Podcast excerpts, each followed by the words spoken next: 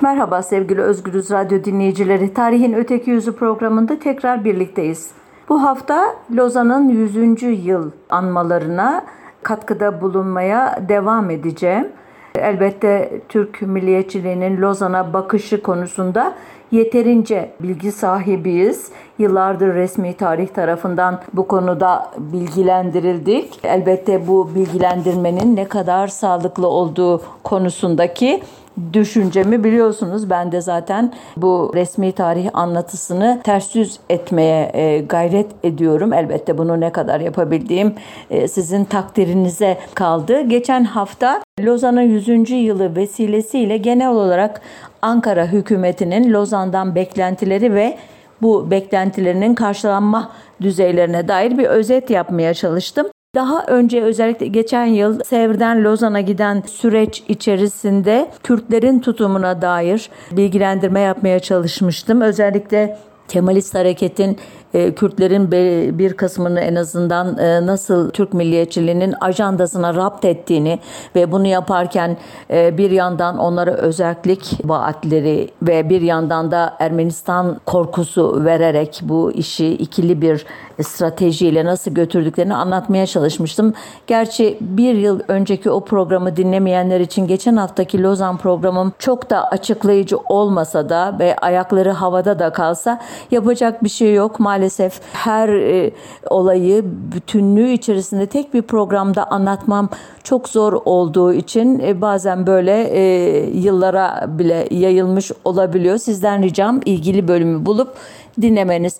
Bu hafta söz verdiğim gibi Amerika Birleşik Devletleri'nin Lozan'daki tutumuna dair bir program yapmayacağım. Onu önümüzdeki haftaya bıraktım. Bu hafta bir parça Kürdistan coğrafyasının diğer parçalarının e, bu Sevr ve Lozan parantezi içerisindeki tutumuna dair bilgiler vermeyi gerekli gördüm. Böylece e, biraz daha tablo e, netleşir diye düşünüyorum. Elbette e, sizlerin gayretine düşen çok yanı var konunun. Bugüne dek e, esas olarak Kürtlerin e, Bakur dediği Anadolu coğrafyasındaki parçaya ilişkin bilgiler verdim. Başur denilen güney parçası, Rojava denilen batı parçası ve Rojhilat e, dedikleri Kürt arkadaşlarımızın doğu parçasında peki o yıllarda neler oluyordu? E, bu haftada onları özetlemeye çalışacağım. Önce Başur'dan başlayalım. Kuzey Irak'a Osmanlı döneminde El Cezire denirdi. El Cezire vilayetinin yani bugün Türkiye, İran, Irak sınırının kesiştiği noktadaki Barzan köyü civarında Nakşibendiliğin Halidiye koluna bağlı Barzan ailesi Osmanlı döneminde Baban emirliğinin merkezi olan Süleymaniye'de de Kadiri tarikatına bağlı Berzenci ailesi hüküm sürerdi. Yine Kadiri tarikatına bağlı Talebani ailesi ise Kerkük civarında yaşardı. 1908'de ikinci kez meşrutiyet ilan edildiğinde Osmanlı merkezinde Berzencilerden Şeyh Said fırsatı değerlendirdi ve Osmanlı Devleti'ne isyan etti. Burada açıklamaya herhalde gerek yok. Bölge Osmanlı hakimiyeti altındaydı. Şeyh Said'in Musul'da itaatçıların yönlendirdiği halk tarafından linç edilmesi üzerine oğlu isyana devam etti. Bu kişi ileriki yıllarda Kürt milliyetçiliğinin en önemli figürlerinden biri olacak olan Şeyh Mahmud Berzenci idi. Küçük bir aile olan Barzaniler ise ünlü Nakşibendi aileleriyle evlilik yoluyla asalet sahibi olmuşlar ve Nakşibendiliğin devlet içindeki ayrıcalıklı konumunun tadını çıkarmaya başlamışlardı. Ancak onlar merkezin Barzan'daki aşiretlerinin yerleşik düzene geçmesi üzerine 1903 yılında isyan ettiler. Liderleri Şeyh Muhammed Barzani asılarak isyan bastırıldı. Barzan aşiretinin liderleri de tutuklanarak bir buçuk sene Diyarbakır cezaevinde tutuldu. Şeyh Muhammed'in yerine oğlu Şeyh Abdüsselam geçmişti. Kendini Mehdi ilan eden Şeyh Abdüsselam 1907 ile 1913 arasında birkaç kez İstanbul'la karşı karşıya geldi. 1913'te İran'a sığındı ardından Tiflis'e geçerek Ruslarla görüştü. Dönüş yolunda Osmanlı askerlerine yakalandı ve Süleyman Nazif'in düzenlediği göstermelik bir mahkemeden sonra 1915'te idam edildi. Bu kişinin kardeşi Molla ya da Mele Mustafa Barzani 1950'lerde Kürt milliyetçiliğinin bir diğer önemli figürü olacaktı ki onun oğlu Mesut Barzani de hala bu önemli e, rolü devam ettiriyor. Tekrar geriye dönüyorum. Kerkük civarındaki Talabaniler ise 1879'da Osmanlı Devleti'ne milliyetçi söylemle isyan eden ilk Kürt beyi olan Şemdinanlı Şeyh Ubeydullah'ın köyü Nehri'ye yerleştiği için Sadat-e Nehri adını alan ailenin üyeleriydiler. Şeyh Abdullah Ubeydullah Nakşibendiliğin Halidiye koluna bağlıydı. Sadat-e Nehri ailesinin şehri ise aynen adı gibi soydan değil, Musul civarında yaşayan bir Kadiri şeyhinden bir zamanlar alındığı iddia edilen icazetten geliyordu. İr Iraklı Kürtler büyük devletler tarafından dikkate alınmamıştı. Ancak savaş sırasında Kürtler de büyük devletlere karşı özel bir bağlılık hissetmemişlerdi.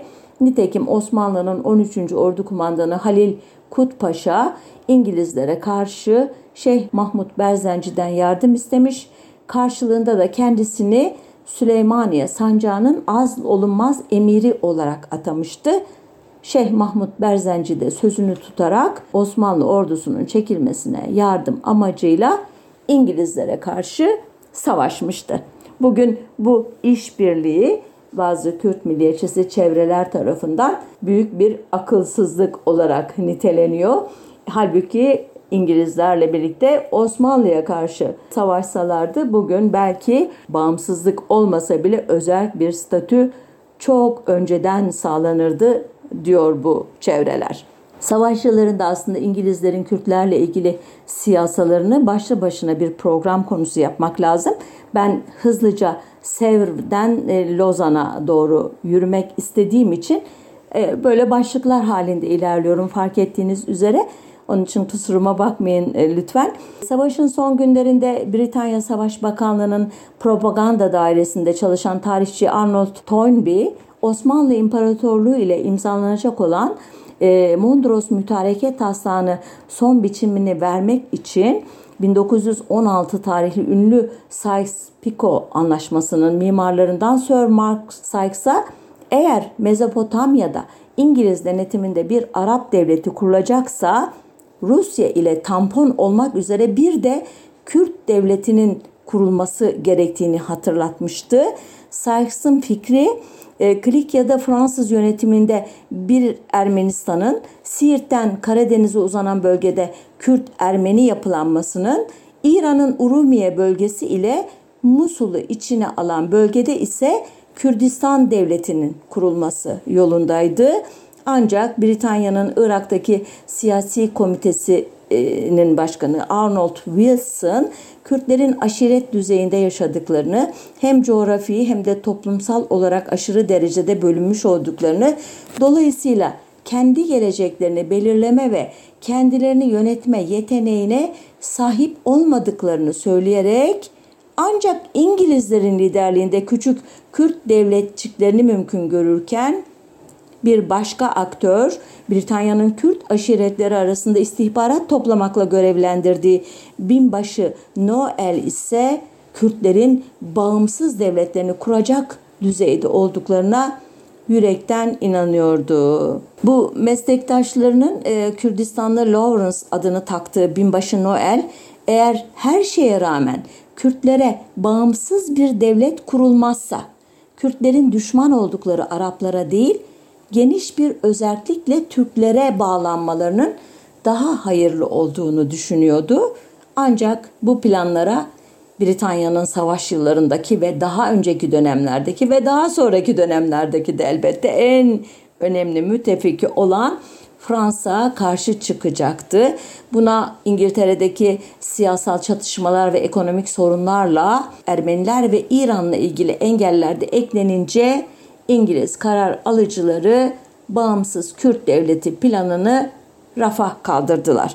Elbette ben çok özet anlattım. Sonuca gittim doğrudan. Çünkü gerçekten bu bağımsız Kürt devleti mi yoksa e, İngiliz denetiminde Kürt mandası mı gibi e, konulardaki tartışmalar o kadar e, çetrefilli, o kadar çok katmanlı ki İngiliz karar yapıcılarının e, bizdeki gibi e, tek sesli olmadığını, e, çeşitli seksiyonların ta Sömürgeler Bakanı, Donanma Bakanlığı, Savaş Bakanlığı, Dışişleri Bakanlığı, Hindistan Bakanlığı gibi çeşitli aktörlerin istihbarat e, unsurlarının hepsinin fikirlerini e, özgürce söyledikten sonra sonunda büyük resme bakarak Britanya İmparatorluğu'nun büyük çıkarları neyi gerektiriyorsa o projenin hayata geçirildiğini ben bunca yıllık tarih okumalarımda öğrendim. Ama bunu size aktaramıyorum elbette çünkü hakikaten bir doktora konusu olacak kadar derinliği olan bir konu. Hızlıca devam ediyorum. 10 Kasım 1918'de yani daha Mondros Mütarekesi imzalanmamış ama Osmanlı Devleti'nin savaşı kaybettiği kesinleşmiş olduğu bir tarihte o bölgenin hakimi Osmanlı adına yöneticisi olan Ali İhsan Sabit Paşa nihayet Musul'u İngilizlere terk etmeye razı olduktan hemen sonra binbaşı Noel Süleymaniye'ye giderek başta Şeyh Mahmut Berzenci olmak üzere Kürt aşiretleri ile bir Kürt Federasyonu kurulması doğrultusunda anlaşmıştı. Şeyhe bu iş için silah, mühimmat ve aylık 100 bin rupi karşılığı para verilecekti. Neden rupi denmiş ee, onu inanın bulamadım şeyde. Demek o dönemde e, sömürgeler e, Hindistan Bakanlığı ilgilendiği için herhalde para birimini Hint parası gibi onu esas almışlar ya da ben e, çözemedim. Kusuruma bakmayın lütfen. Ancak bu Kürt Federasyonu elbette bir türlü hayata geçmedi. Çünkü Şeyh Mahmut Berzenci Kadiriydi ama onun bulunduğu alanda yaşayan Kürtlerin çoğunluğu Nakşibendi idi. Dahası Kadiriler dahi ki Berzenciler ve Talabanileri bu e, dinsel aidiyete yakın olarak tanımlamıştım hatırlarsanız başta. Onlar da kendi aralarında çatışıyorlardı. Dolayısıyla şeyhe kendisinin ki dışındaki tüm aşiretler karşıydı.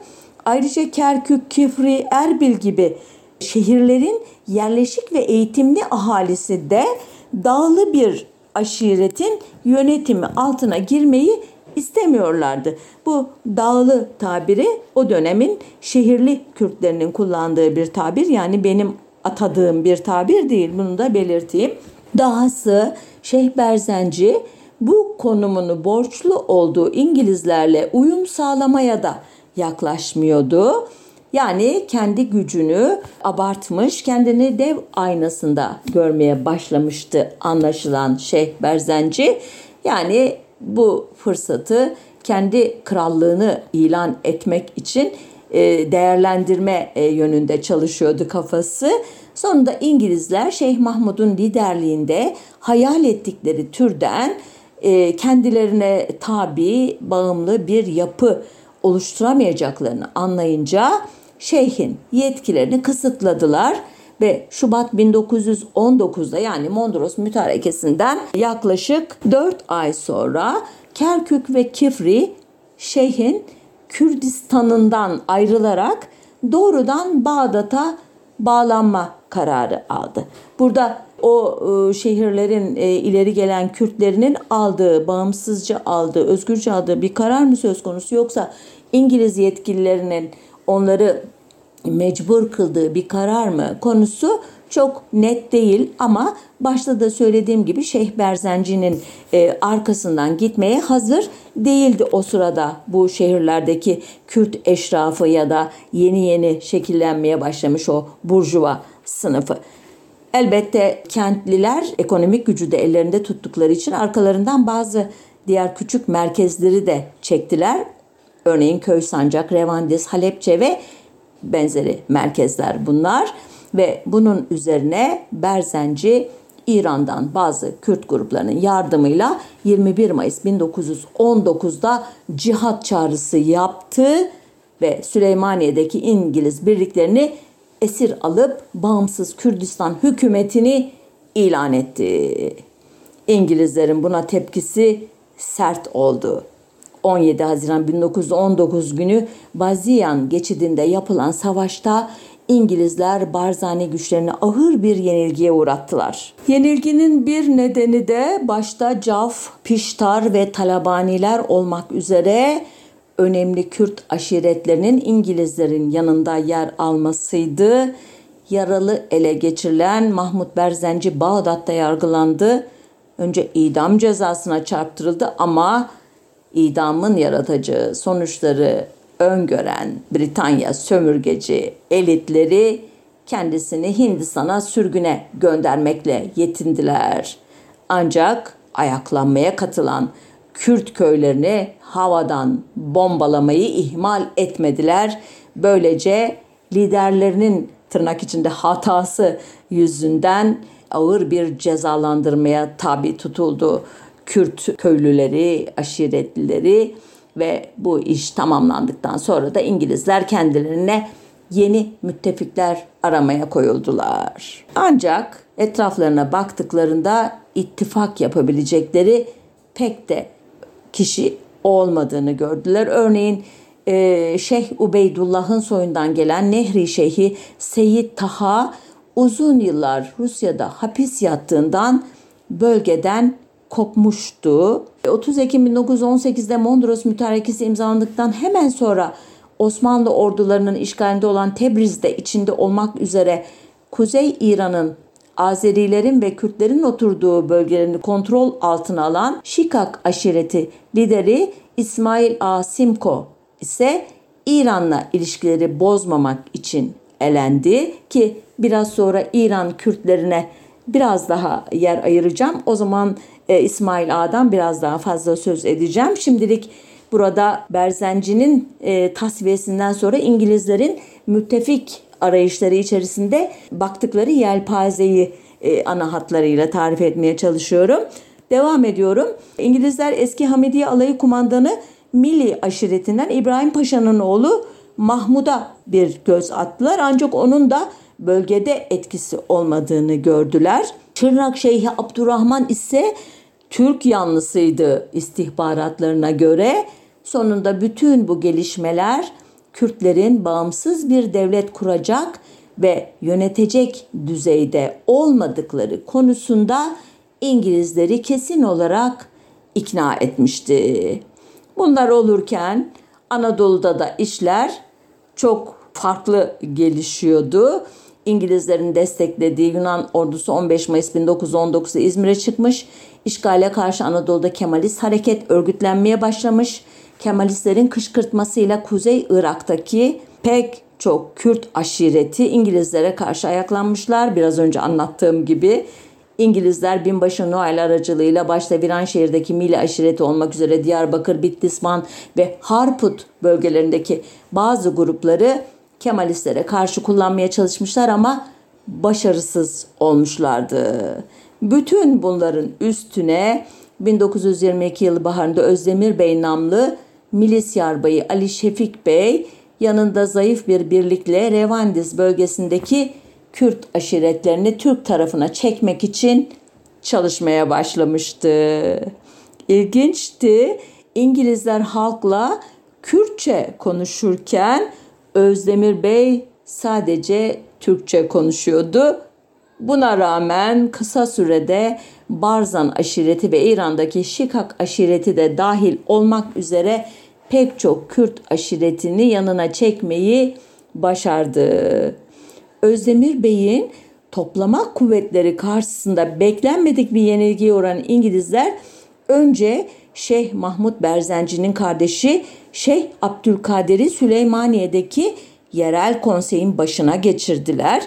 Ardından Hindistan'a sürdükleri Mahmut Berzenci'yi Süleymaniye'ye getirip bazı yetkilerle özerk ya da muhtar Kürdistan'ın başına koydular.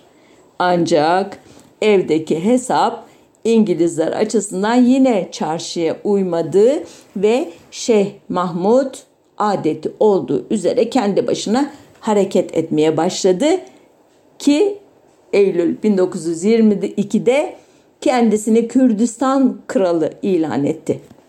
Ki bu tarihte biliyorsunuz Anadolu'da Mustafa Kemal'in e, komutasındaki ordular ilk hedefiniz Akdeniz'dir komutasıyla ilerliyor ve e, 26 Ağustos'tan 30 Ağustos'a kadar süren büyük taarruzdan sonra da İzmir'e yöneliyorlar ve 9 Eylül 1922'de İzmir geri alınarak milli mücadelenin e, askeri safhası büyük ölçüde tamamlanmış oluyor. İşte bu sırada e, Mahmut Berzenci de İngilizlerle işbirliği yapmak yerine yine kendisini dev aynasında görerek Kürdistan krallığını ilan ediyor. Böylece ikinci kez İngilizlerin kanatları altında yeni ortaya çıkmaya başlayan Türkiye Cumhuriyeti'ne karşı güçlü bir pozisyon sağlamayı ıskalamış oluyor. Mahmut Berzenci bu arada e, ilginç bir hamle de yapacak. Özdemir Bey'le e, temas e, kurmaya çalışacak bir yandan. Bir yandan da Necef ve Kerbela'daki Şii Kürt aşiretleriyle temas kurup İngilizlere karşı bir ayaklanma örgütlemeye çalışacak. Hatta Ali Fuat Cebesoy'a göre bir temsilcisini Ankara'ya gönderip İngilizleri bölgeden atmak için silah ve para yardımı da talep edecek. İngilizler hem Özdemir Bey'i hem de Şeyh Berzenci'yi yola getirmek için e, ünlü entrikalarına başvuracaklar. Örneğin talabanileri kullanarak Berzenci'nin etrafındaki halkayı çözecekler. Ama elbette arada hava bombardımanını da ihmal etmeyecekler. Günler süren ağır bombardımandan arta kalanları da İngiliz işbirlikçisi Asurilerin milisleri temizleyecek. Sonunda Özdemir Bey 1922 yılı sonunda pes ederken 1923'ün 24 Temmuz'unda Lozan Barış Antlaşması ile Türkiye Mısır'ı dışarıda bırakarak bir anlamda bölgeyi İngilizlere terk edecek. İngiltere'de 1924 ve 1927'de tekrar baş kaldıran Berzenci'ye son darbeyi 1930'da vuracak ve 1941'e kadar Irak'ın güneyindeki Nasiriye'ye sürgüne gönderecek. Şeyh Mahmut Berzenci 1956'da İran'da ölecek ki konumuzun dışında bu e, bölümler hızlıca geçiyorum. Böylece Başur Kürtlerinin Lozan'a giden yolda hatta Sevr'den de öncesine giderek e, anlatmaya başladığımı fark etmişsinizdir.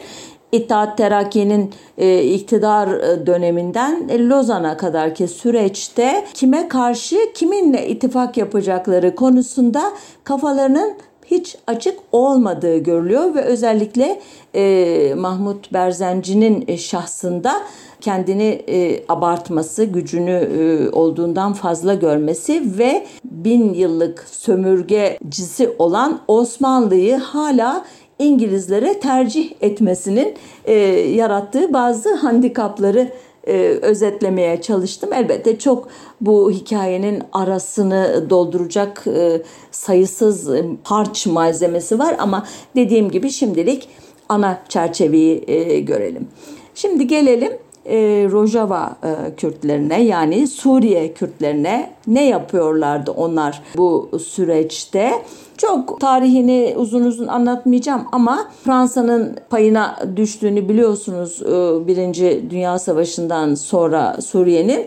E, Fransızlar e, özellikle Şam dolaylarında Selahattin Eyyubi döneminden yani 12. yüzyıldan beri büyükçe bir Kürt cemaatinin yaşadığını biliyorlardı ama onlardan ziyade Hatay'ın güneyindeki kayalık Cebel Ekrat yani Kürt Dağı bölgesi ile uğraşmaları gerektiğini de fark etmişlerdi. Bu Şam'daki cemaate 19. yüzyılda Mekke'ye giden hac yolunun korunması için Osmanlı idaresi tarafından Anadolu'dan ve Irak'tan göçertilen Kürt aşiretleri eklenmişti. Bu Hatay'ın güneyindeki Cebel Ekrat bölgesinin ahalisi ise yüzlerce yıldır bölgede yaşayan ve ağırlıklı olarak tarımla uğraşan yerleşik Kürt aşiretleri idi.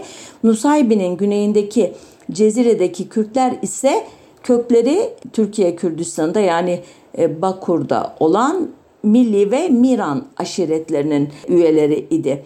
Birinci Dünya Savaşı sırasında Şam ve Halep gibi önemli şehirlerdeki e, Kürt milliyetçileri Urfa, Siverek, Mardin ve Cezire'deki Kürt milliyetçileriyle yakın ilişki içindeydiler elbette. Bu ilişki meselesi aslında bizde çok iyi bilinmiyor. Hatta bu bölgeler doğrudan e, Anadolu'nun içlerindeki işte ta Dersim bölgesine kadar ki alanda e, gidip gelen, haberleşen, yazışan topluluklardı. O dönemlerde henüz bugünkü gibi katı ulusal sınırlarda olmadığı için gezmek, gitmek, e, seyahat etmek, ticaret yapmak e, gibi şeyler bugünkünden çok farklı düzeyde gelişiyordu. Bunu da e, aklımızın bir köşesinde tutalım. İlişki içindeydiler ancak Şamlı liderlerin e, ABD Başkanı e, Woodrow Wilson'ın 1918 yılının Ocak ayında açıkladığı e, o ünlü 14 ilkesine atıfta bulunarak Kürtleri bağımsızlık için e, mücadeleye çağırması çok yankı bulmadı. Çünkü hem Suriye'deki gerilimin şiddeti düşüktü hem de Suriyeli Kürtler İranlı ya da Türkiye'li e, ya da Iraklı Kürtler gibi güçlü liderler çıkaramamışlardı. 1921 Şubat'ında Mustafa Kemal'in güçleri diyelim e, Orta Fırat'ın üst bölgelerindeki Derzor'u almak istediğinde Suriyeli Kürtler Türklere karşı Fransızlarla işbirliği yaptılar. Böylece Başur'daki Kürtlerden farklı bir tutum takınlar. Onlar hatırlarsanız İngilizlere kafa tutuyorlardı. Ee, Osmanlı ve onun devamı olan Ankara hükümetiyle nispeten ılımlı bir ilişki sürdürmek istiyorlardı. Burada daha tersi oldu. Fransızlar da bu jesti ya da pası karşı olumlu buldu. E, güzel karşıladı. Çünkü e, Arap milliyetçiliğini zayıflatmak için e, bazı azınlık gruplarına ve özellikle onlar arasında en geniş e, nüfusa sahip olan, en güçlü etnik bağlara sahip olan Kürtleri yanlarında tutmanın faydalı olduğunu düşünüyorlardı. Yani burada İngilizler Kürt milliyetçiliğini e, Sovyetler Birliği ve Türkiye'nin kesiştiği bir bölgede önemli bir tampon olarak kullanmayı hayal ederken burada Fransızlar Arap milliyetçiliğini zayıflatmak için bir tampon olarak görüyorlar. Çünkü Kemalist hareketle biliyorsunuz Fransız işgalcileri e, daha 20 Ekim 1921'de imzalanan Franklin e, Bouillon anlaşmasıyla e, uzlaşmaya varmışlar ve Fransızlar Klikya'yı yani Adana havalisini ve diğer işgal ettikleri bölgelerden çekilmişler. Böylece Fransız e, mandası altındaki Suriye'de yaşayan Kürtler ile Kemalist Türkiye'deki diyelim Kürtlerin arasına kesin olmasa bile bir sınır hattı girmiş o tarihte.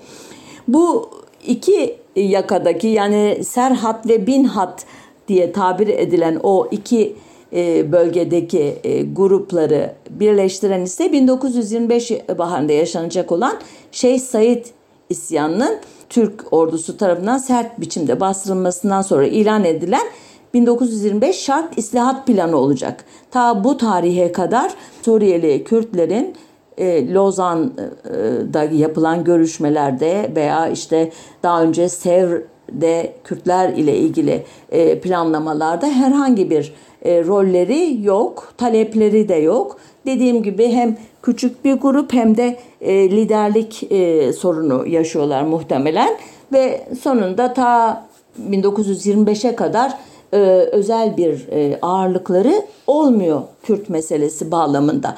Bu islahat planı uyarınca isyana destek verdiğinden e, şüphelenilen e, Kürt aristokratları, dini liderleri ve siyasi eylemcileri İran, Irak ve Suriye gibi ülkelere gönderildikten sonra bu bölgede politik bilinç bir sıçrama yapacak ki 1927'de Kemalist e, hükümetin e, sürgününün çapı daha da genişleyecek. Böylece sayıları yaklaşık 20-25 bin civarında olduğu sanılan bu muhalif gruplar ki aralarında Ermeniler, Keldaniler ve Süryaniler de var. Ağırlıklı olarak Cezire bölgesine yerleşecekler ve ıı, Cezire'deki gruplarla Şam ve Halep gibi merkezlerdeki milliyetçi çevreleri bir araya getiren de 1927 yılında Beyrut'ta kurulan Hoybun Cemiyeti olacak. Hoybun'un kurucular arasında eski Kürdistan Teali Cemiyeti'nin üyeleri, Palulu Şeyh Said'in çocukları, 19. yüzyılın ilk yarısında Osmanlı yönetimine baş kaldıran Botan Emiri Bedirhan Bey'in torunları, Celadet Kamran ve Süreyya Bedirhan Bey gibi örneğin Cemil Paşazadeler gibi önemli Kürt ailelerinin çocukları ve Ermeni Taşnak Partisi'nin bazı üyeleri de var. Ki Hoybo'nun propagandasının ana teması Kürtlerle Ermenilerin aynı kökten geldiği sadece dinlerinin farklı olduğu gibi e, tezler. Ki bu örgütün biliyorsunuz 1926 ile 1930 arasında Ağrı Dağı e, merkezli olarak yaşanan de Genelkurmay belgelerinde Oramar ya da Zeylan Harekatı diye adlandırılan benim Ağrı İsyan diye andığım siyasi oluşumda çok önemli bir rolü olacak. Suriye Kürtleri ile ilgili önemli bir parantezi e, de açmak istiyorum. Hoybu'nun Cezire'deki Kürt aşiretleri arasındaki çalışmasını Müslüman, Ezidi ve Hristiyan Kürtlerden oluşan Heverkan Konfederasyonu'nun lideri Haco Ağa ile Halep civarındaki Cerablus'ta yüzyıllardır yerleşik olan Berazi aşiretinin reisleri Mustafa ve Bozan bin Şahip Berazi yürütmüşlerdi. Hacı Ağa 1922-1923 yıllarında Türklerin yönlendirmesiyle Cezire bölgesindeki Bayındur'da Fransızlara karşı çatışmalara katılmış. Ardından Türk hükümetine karşı küçük bir kalkışma girişiminden sonra aşiretinden 400 aile ile birlikte 1926'da Suriye'ye göç etmişti. Ee, burada kendisini ilk olarak yerleşik Kürt aşiretleri değil, e, yazlarını Cezire'de geçiren Arap Tay aşireti korumuştu.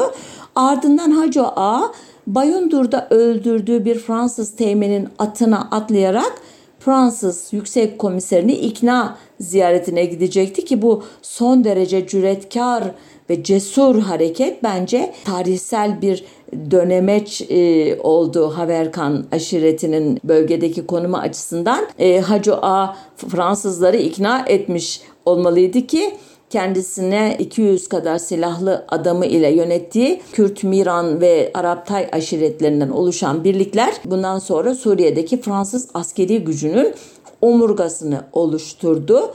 Hacı Ağa bir yandan da Fransızların e, Arap milliyetçiliğini zayıflatmak için göz yumdukları Kürt milliyetçiliğinin bayraktarlığını yaptı. Ancak bazı kaynaklara göre Türkiye ile de ilişkisini devam ettirdi. Bundan sonrasını hızlıca sadece bağlama cümlesi olarak dinleyin lütfen. Ee, Suriye'de Fransız mandasını sonlandıran 1936 tarihli Fransa-Suriye Sözleşmesi'nden İkinci Dünya Savaşı'nın patlak verdiği 1939 arasındaki döneme kadar Suriye siyasetine Kürtler değil Arap milliyetçiliği damgasını vurdu. Bu yıllarda Arap-Kürt gerginliğinin kaderinin belirlendiği bölgede Cezire oldu. Cezire'nin Haseka kazasında özellikle nüfusun %63'ünü Araplar oluşturuyordu. Ancak Kamışlı ve Dicle kazalarında Kürtler sırasıyla %73 ve %75 çoğunluktaydılar. Ancak Haseka'nın kent merkezinde nüfusun %71'i Hristiyandı. Sonunda Şubat 1936, Eylül 1937 arasında Haseka, Amuda ve Kamışlı'da çok sayıda Hristiyanın öldürülmesiyle sonuçlanan büyük karışıklıklar sırasında Kürtlerin büyük çoğunluğu Arapların yanında yer aldılar. Sonunda Fransız Yüksek Komiseri Cezire için özel bir rejim vaat ederek karışıklıkları bastırdı ve 1939'da bölgeyi doğrudan Fransa'nın denetimine verdi. Bu tarihten itibaren Kürtler ağır vergilere tabi tutuldular, yerel yönetimlerden dışlandılar. Yani daha önceki ayrıcalıklı konumlarını kaybettiler. Bundan sonrası başka bir programın konusu. Şimdi gelelim Roşhilat Kürtleri Sevr-Lozan sürecinde ne yapıyorlardı? Yine biraz önceden başlayacağım. 1906'da İran'da yaşanan anayasal devrim bildiğiniz üzere 1908 e, meşrutiyet tırnak içinde devrimi ile adeta paralel gibi e, değerlendirilir. E, İran'la ilgili e, iki program yapmıştım. Onun için ayrıntıya girmiyorum. Bu anayasa e, ilandan sonra İran'da siyasi iklim e, tamamen değişmişti. İran'daki Kürt etnik kimliğinin siyasallaşma evresinde de bir ilerleme ortaya çıkmıştı bu süreçte. Aynen e, meşrutiyetten sonra Ermeni milliyetçiliğinin Türk milliyetçiliğinin, Kürt milliyetçiliğinin giderek ete kemiğe bürünmesinde olduğu gibi. Bu dönemde modernleşmeye geçişin ilk adımları olan anayasa hareketleri Kürt etnik kimlik bilincinde bir dönüşüm yaratmıştı. Ancak 1906 Anayasası Farsçanın İran'ın resmi dili olduğunu ilan etti. Parlamento üyelerinin Farsça konuşmasını, okumasını ve yazmasını da mecbur kıldı. Dolayısıyla Kürtler bu dönemde aynen e, bugünkü Türkiye'deki gibi azınlık statüsüne bile kavuşamamış oldular. Ancak bu dönem kısa sürdü. Zira İngilizler için İran imparatorluklarının en önemli mücevheri saydıkları Hindistan'a geçiş kapısıydı. Çıkarlar söz konusuydu ve 20. yüzyılda daha pek çok benzer örnekte olduğu gibi İngilizlerle Ruslar İran'ın nüfus alanlarına bölüp paylaşmak üzere anlaştılar. İngiltere kısa sürede İran için Rusya gibi bir tehdit haline geldi. Ancak 1907 yılında Batı artık İran'la hem ekonomik değeri hem de tampon ülke özelliğiyle ilgileniyordu petrol kaynaklarının büyüklüğünün anlaşılması bu yılda olmuştu. Böylece İngiliz hükümeti İran'a daha çok ilgilenmeye başladı. Özellikle donanmanın başında bulunan Winston Churchill Birinci Dünya Savaşı'nın çıkacağı beklentisinin de etkisiyle e, gemilerin makinalarını petrol kömürden petrole çevirmek istiyordu. E, bu da petrol kaynaklarına erişimi gerektiriyordu. 1914 yılında İngilizler Anglo-İran Petrol Şirketi'nin ki bugünkü adı BP, British Petroleum, bunun çoğunluk hissesinin %51'ini almaya karar verdiler. Bu adım iki devlet arasındaki gerginliği bir sürtüşmeye dönüştürdü. Yıllar sonra bile Churchill Britanya'nın başına konan talih kuşuna inanamadığını söylemişti. Peri masalları aleminden en çılgın düşlerimizin ötesinde bir hediye diyordu ki Bundan sonra olaylar hep İngilizlerin petrol ile ilgili ne diyelim ihtirası e, çerçevesinde belirlendi. 30 Ekim 1918'de Mondros Mütarekesi imzalandıktan hemen sonra e, Osmanlı ordularının işgalinde olan Tebriz'de e, içinde olmak üzere Kuzey İran'ın Azerilerin ve Kürtlerin oturduğu bölgelerinde oluşan otorite boşluğunu yarattığı ortamda Şikak aşireti reisi İsmail Ağa Simko kontrolü ele almıştı. Biraz önce adını anmıştım hatırlarsanız. Bu e, İsmail Ağa çok enteresan bir kişilik. Onun hakkında söyleyeceğim her söz bazılarını rahatsız edebilir, bazıları için az olabilir. Ama şöyle bir özet sanıyorum yapılabilir kendisi için. Eşkıyalıkla milliyetçiliği birleştiren bir kişi, halkı için bir kahraman, İranlı yöneticiler için bir baş belası, İngilizler için dikkate alınması bir güç, Osmanlılar ve onların devamı olan Kemalistler içinde e, bölge siyasetinde her zaman gerektiğinde ittifak kurulacak, kullanılacak bir unsur. Nitekim İsmail Ağa Ruslar, Osmanlılar, Ermeniler, Süryaniler ve İranlılarla tarihi boyunca birçok ittifak kurmuş bu ittifakları bozmuş. Aynı zamanda bu tarafların her biriyle savaşmış. Bu savaşları yaparken bir e, seferinde biriyle, bir seferinde diğeriyle ittifak kurmuş. E, bu savaşlardan birinde de çok kötü bir şey yapmış bir şahsiyet. Nedir o kötü şey? Nasturi Pati Marşamun'u yemeğe davet ettikten sonra yaylım ateşine tutarak öldürüyor ki bu ününe leke süren bir olay. Bu meşhum olayın tarihi de 16 Mart 1918 günü. Bu süreç içinde Ankara hükümeti İsmail Ağa'ya yardım etti. Çünkü İngilizlerin e, Süryanileri, Ermenileri ve Kürtleri kendilerine karşı kullanmasından endişe ediyorlardı Kemalist e, liderlik. Halbuki e, 1919'un ilk aylarında İsmail Ağa ile Nehri aşireti lideri Şeyh Seyyid Taha bağımsız bir Kürdistan için İngiliz görevlilerle görüşmeye gittiklerinde İngilizler bu teklifle ilgilenmemişlerdi. Hatırlıyorsunuz İngilizlerin e, Mahmut Berzenci'yi e, sürgüne gönderdikten sonra ittifak kurmak için çeşitli aktörler hakkında istihbarat çalışması yaptıklarından söz etmiştim. İşte Şeyh Seyit Taha da İngilizlerden geçer not alamamış olanlardan biriydi besbelli.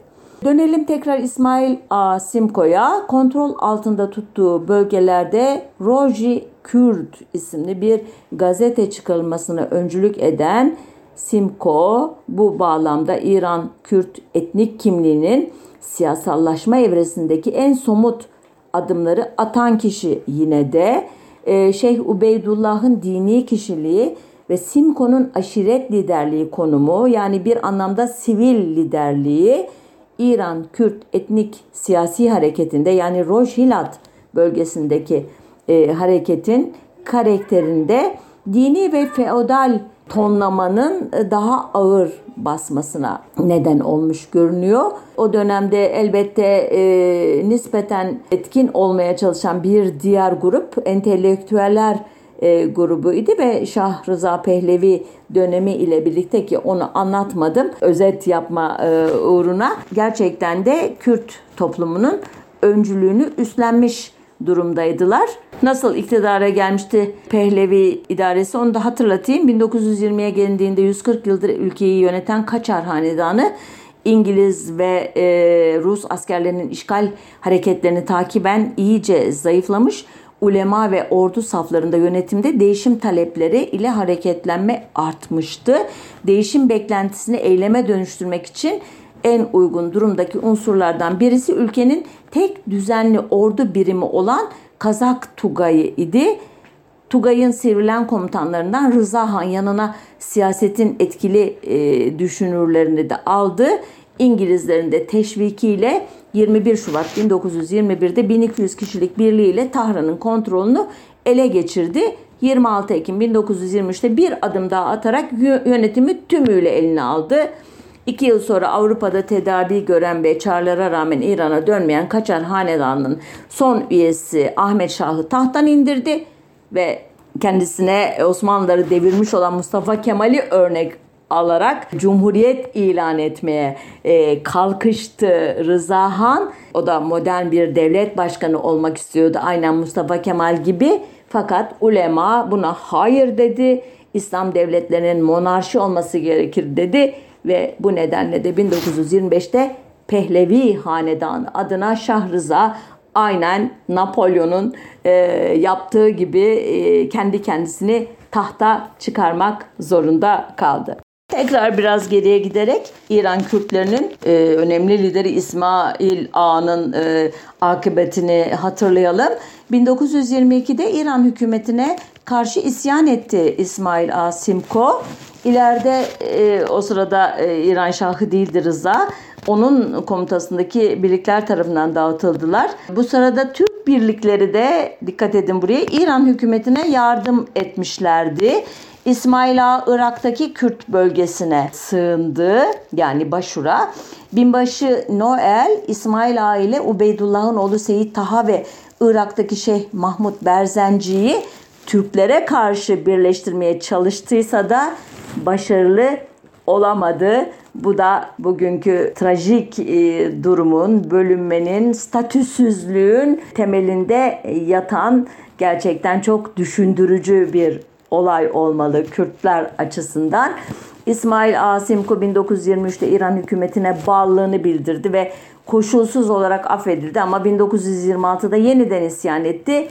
Yenilerek Irak'a kaçtı yine.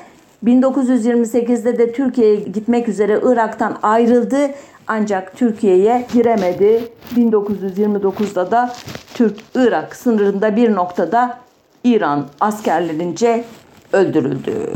Bundan sonrası tabii İran'daki Kürt etnik siyasi hareket açısından yepyeni bir dönem e, oluyor. Bir de programın başında bölge olarak adını saymadığım e, eski Sovyet coğrafyasındaki Kürdistan'a sor yani Kızıl Kürdistan bölgesi var.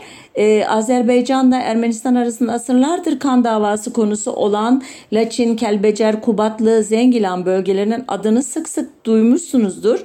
Bu bölgelerde belli bir Kürt varlığı var. Ee, bazı kaynaklara göre 9. 10. yüzyıldan, bazılarına göre 1600'lerin başında e, Safevi hükümdarı Şah Abbas'ın Osmanlı İmparatorluğu ile ya da Osmanlı Devleti ile İran Safevi Devleti arasında bir tampon bölge oluşturmak üzere Horasan'dan ve Musul'dan e, getirdiği Kürt aşiretlerine kadar götürülen bir e, Kürt nüfus bu. 17. ve 18. yüzyılda bu bölge e, Karabağ Hanlığı ve Erivan Hanlığı arasında kalmış ancak daha çok Karabağ Hanlığı ile ilişkide olmuş.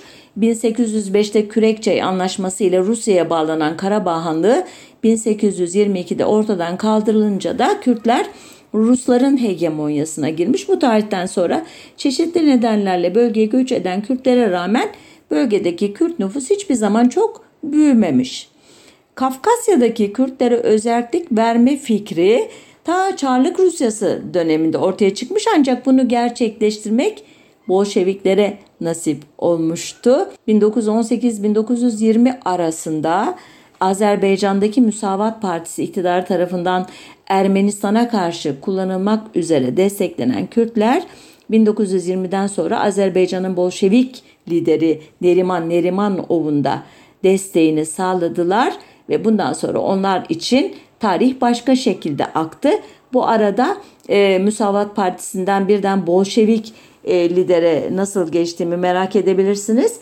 Kafkasların milliyetçilik ve e, Bolşevik hareket arasında el değiştirmeleri bu süreç içerisinde e, Kazım Karabekir'in, Halil Kut'un işte ordularının orada yaptığı eylemler ve sonunda Ankara hükümeti ile gerek Ermeni, Azeri ve Gürcü hükümetleri gerekse bunların e, Bolşevik kadrolar arasındaki anlaşmalar bu programın konusu değil. Daha önce başka vesilelerle anlatmıştım.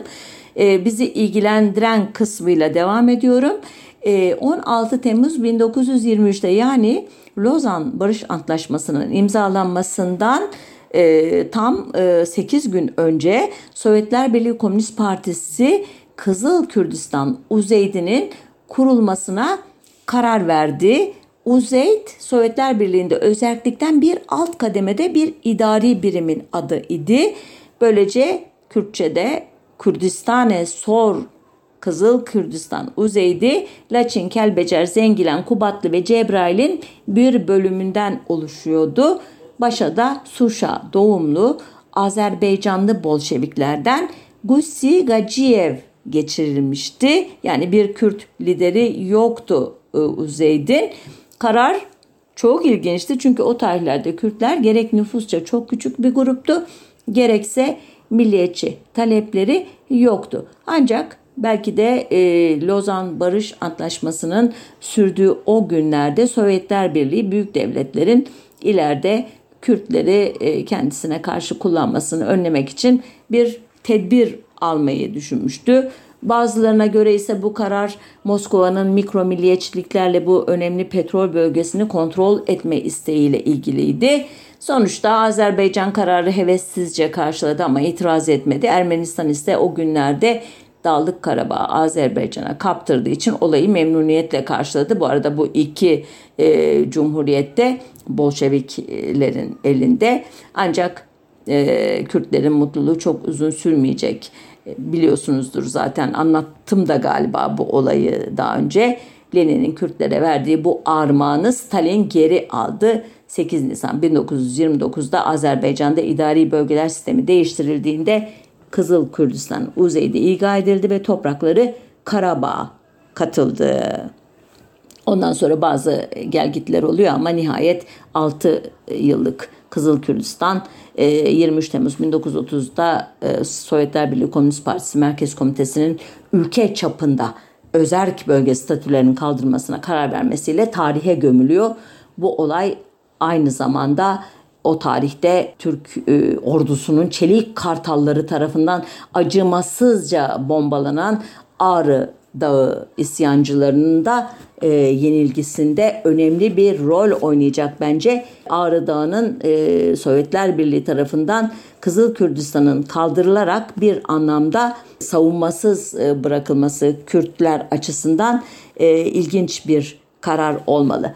Sonuçta 1923'ün ertesinde e, özetlersek durumu gerek Lenin'in halkların kendi kaderini tayin ilkesi gerekse e, Wilson'ın e, 14 e, ilkesi uyarınca ulus devletini kurmayı başaramayan ya da buna destek verilmeyen tek halk Kürt halkı idi. Evet burada bir küçük açıklama yapmamız gerekiyor. Araplar e, ulus devletlerini kurmaya e, muktedir mi idiler? Araplar ulus devleti kuracak e, maddi e, gelişim koşullarına sahip mi idiler? Hayır ama onları şu veya bu nedenle destekleyen büyük devletler vardı.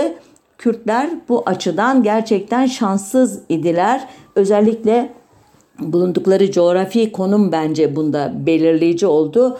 1917'den ee, itibaren e, komünist ideolojinin e, egemen olduğu Sovyetler Birliği ile e, İngilizlerin mücevheri olan sömürge imparatorluklarının en önemli parçası olan Hindistan'a giden yol üzerinde çok önemli bir stratejik konuma sahip olan Kürdistan coğrafyasını İngilizler Kürtlere bırakmaya razı olmadılar bir anlamda ama Kürtlerin de kendi ulus devletlerini kuracak e, iç bütünlüğü, e, ortak projeleri, güçlü bir liderlikleri ve bu e, siyasi projeyi desteklemeye muktedir bir ekonomik e, altyapıları yoktu. Anlattığım üzere hem İran'da hem Irak'ta hem Suriye'de e, bölünmüşlük içinde idiler.